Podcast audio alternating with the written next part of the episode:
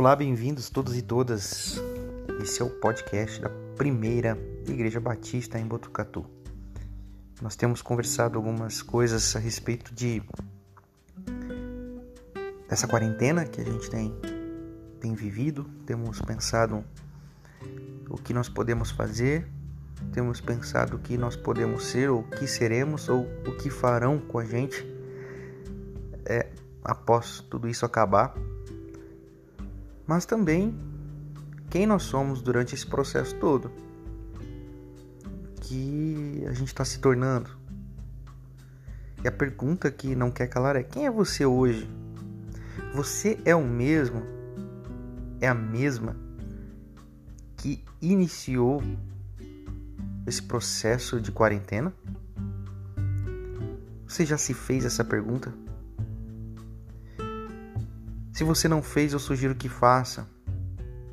Não tenha medo de fazê-la. Também gostaria de convidar e sugerir que você não tenha medo de encarar quem aparecer aí no espelho. Porque reconhecer quem a gente é reconhecer o que a gente sente, dar nomes, sejam eles bons ou ruins, ao que está do nosso lado de dentro, é um grande processo de libertação. É angustiante, mas já diria Sartre que a liberdade é angustiosa. E toda liberdade que não é aquilo que de fato nos coloca em contato com o nosso positivo e negativo, ela é perfumaria. Ela não é verdadeira. E é verdade que nos tempos atuais nós somos vítimas de um capitalismo neoliberal onde foi nos vendida a ilusão da liberdade, do indivíduo ter a liberdade de escolher onde vai gastar, o que vai ser.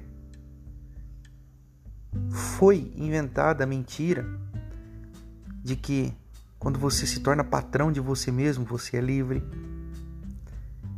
E nós acreditamos. E nos tornamos escravos da pior pessoa que pode existir: a gente mesmo. A gente se torna escravo do nosso eu. E o pior, nós ficamos sem resistência contra nós mesmos. Somos o nosso vigilante 24 horas por dia e escravizamos-nos a nós mesmos, em nome de uma liberdade.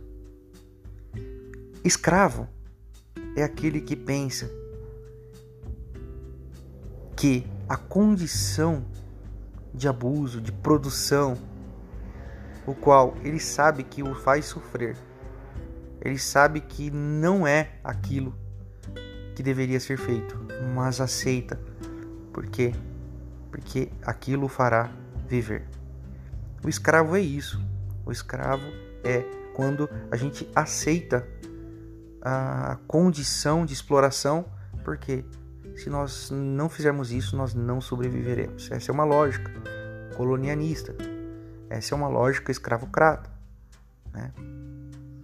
Eu me permito ser escravizado para sobreviver. Byung-Chul Han vai dizer que esse é um mero viver. Isso não é viver. Porque viver está condicionado ao morrer. A disposição e a negatividade da morte. Negar isso é não viver. E nós só viveremos quando encararmos essas coisas rompermos com as barreiras do, da felicidade ali no fim do túnel, da promessa de liberdade do capital, do neoliberalismo, de que hora ou outra o sucesso vai bater na nossa porta e nós venceremos. É mentira. Não vai bater na minha porta, não vai bater na sua porta e nós continuaremos escravos de nós mesmos.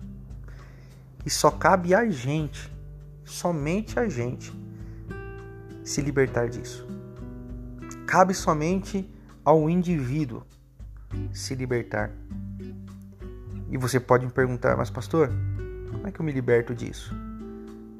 Proporei um caminho do Evangelho. Proporei um caminho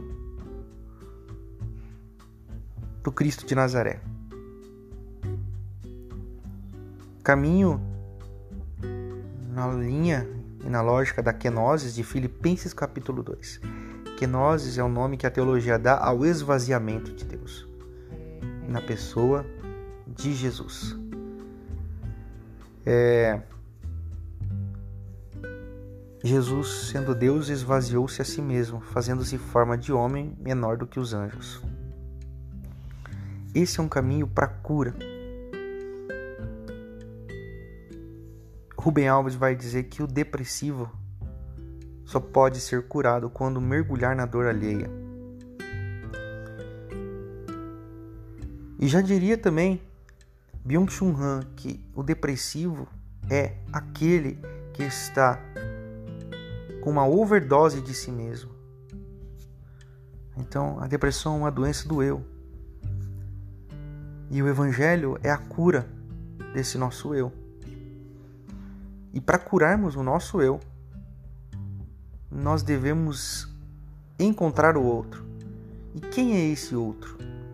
O outro é aquele que é completamente outro. Não é o que eu gosto no outro.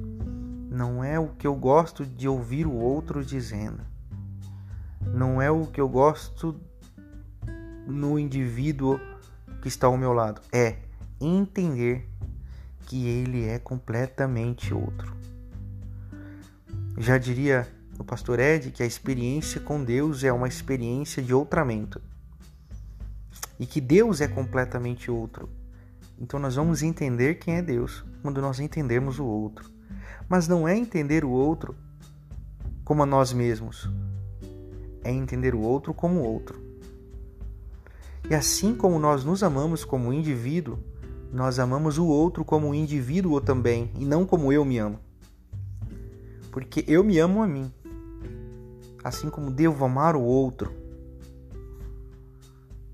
Então,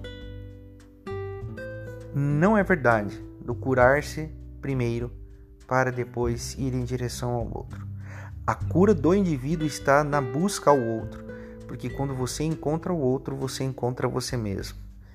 Encontrar o outro é um retorno a si mesmo. Eu diria, que morrer no outro é encontrar a vida em si mesmo. Talvez seja essa a experiência que nós estamos precisando. Aprender como ser humanidade e como igreja. É um convite para mim, é um convite para você. Pense nisso. E eu espero que esse podcast possa provocar em você inquietações de reflexão sobre experiências de outramento. Deus abençoe e até o próximo. Valeu!